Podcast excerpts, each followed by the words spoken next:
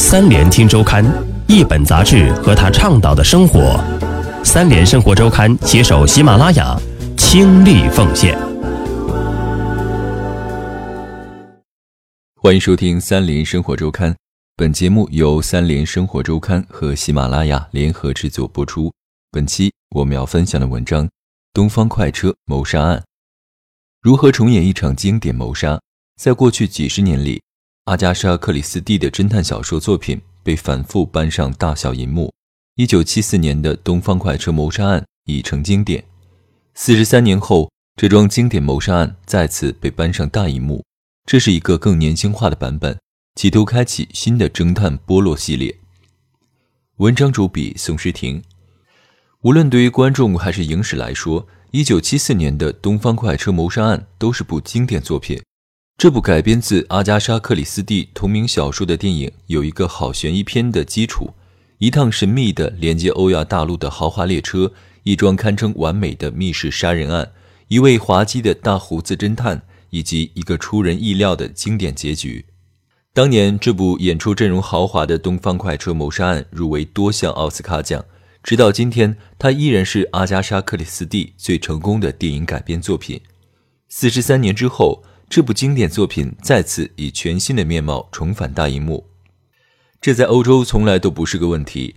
谈到将一部结局不再是秘密的经典悬疑片重新改编时，导演肯尼斯·布拉纳说：“我是个在剧院工作的演员，出演过很多莎士比亚经典戏剧，去年还执导了《罗密欧与朱丽叶》，那是个观众更耳熟能详的故事。结局很重要，但更重要的是如何去呈现这个故事，它如何开始。”如何发展，如何走向结局？重塑这个过程可以让观众有全新的观影体验。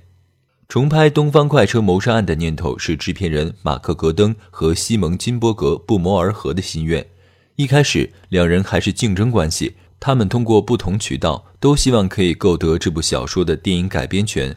阿加莎·克里斯蒂的推理小说风靡全球，至今已有数十亿本的全球销量，因此。版权方对任何一部小说的版权买卖都尤为慎重，这是块难啃的骨头。戈登和金伯格最终决定携手合作，即便如此，他们依然在取得版权这件事上耽搁了五年。为了保证电影的艺术品质，他们又拉来了导演雷德利·斯科特，曾指导过《异形》《末路狂花》《银翼杀手》等经典作品。雷德利·斯科特为《东方快车谋杀案》带来了与自己合作多年的编剧迈克尔·格林。后来很快确立了电影的改编原则。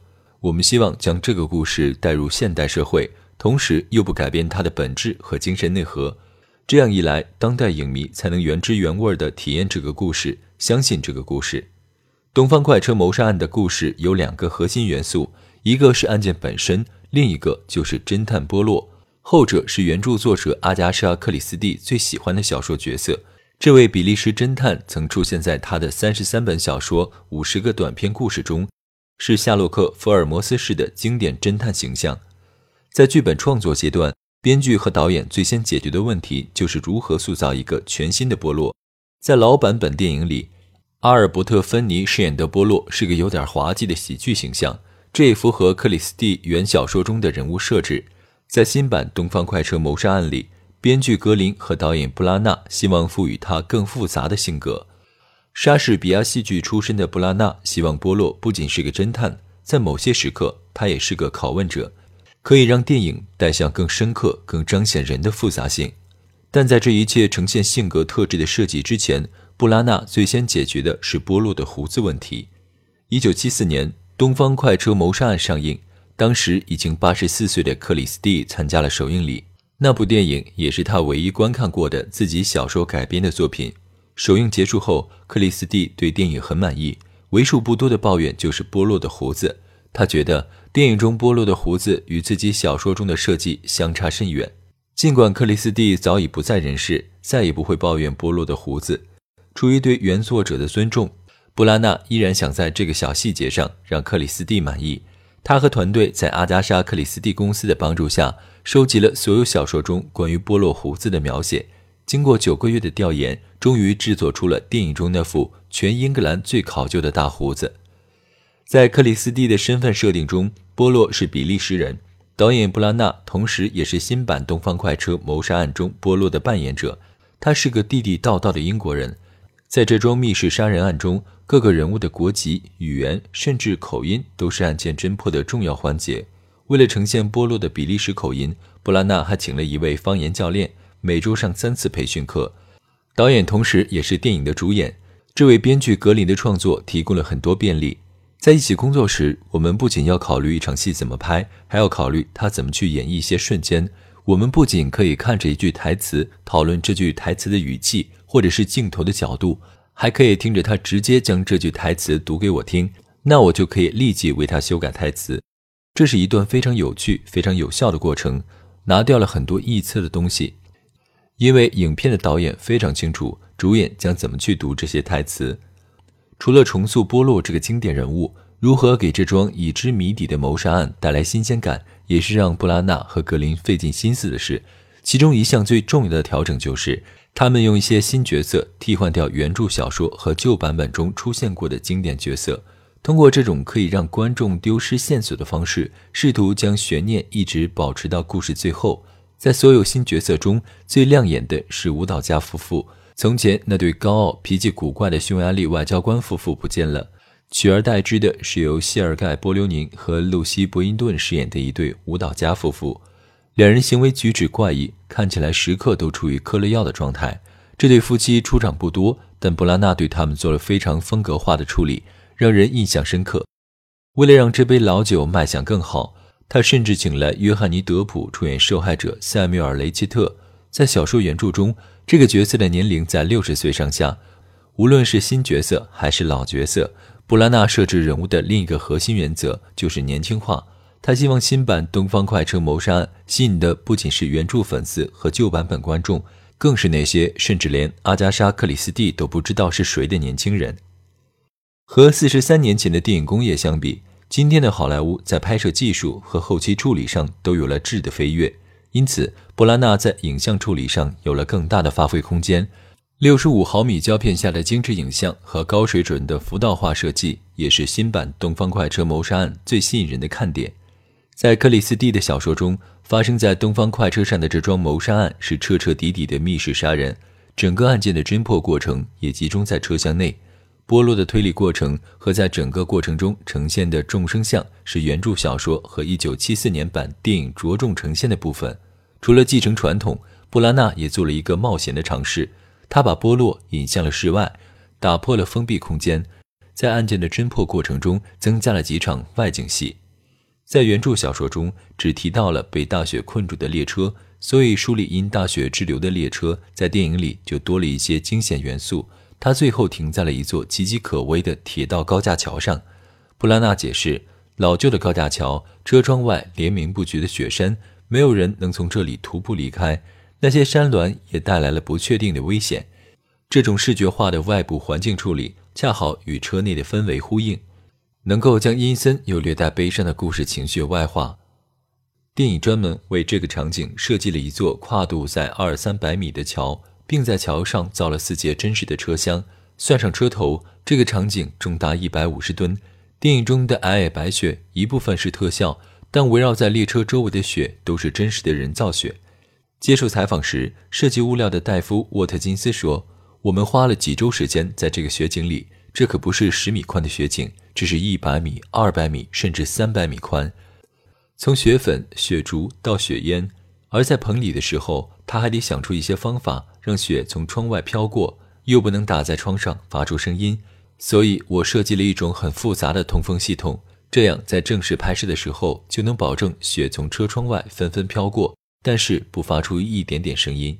把观众引向山野的正是电影的主角侦探波洛，他因追踪一位嫌犯而离开火车，并在途中与嫌犯有场打斗。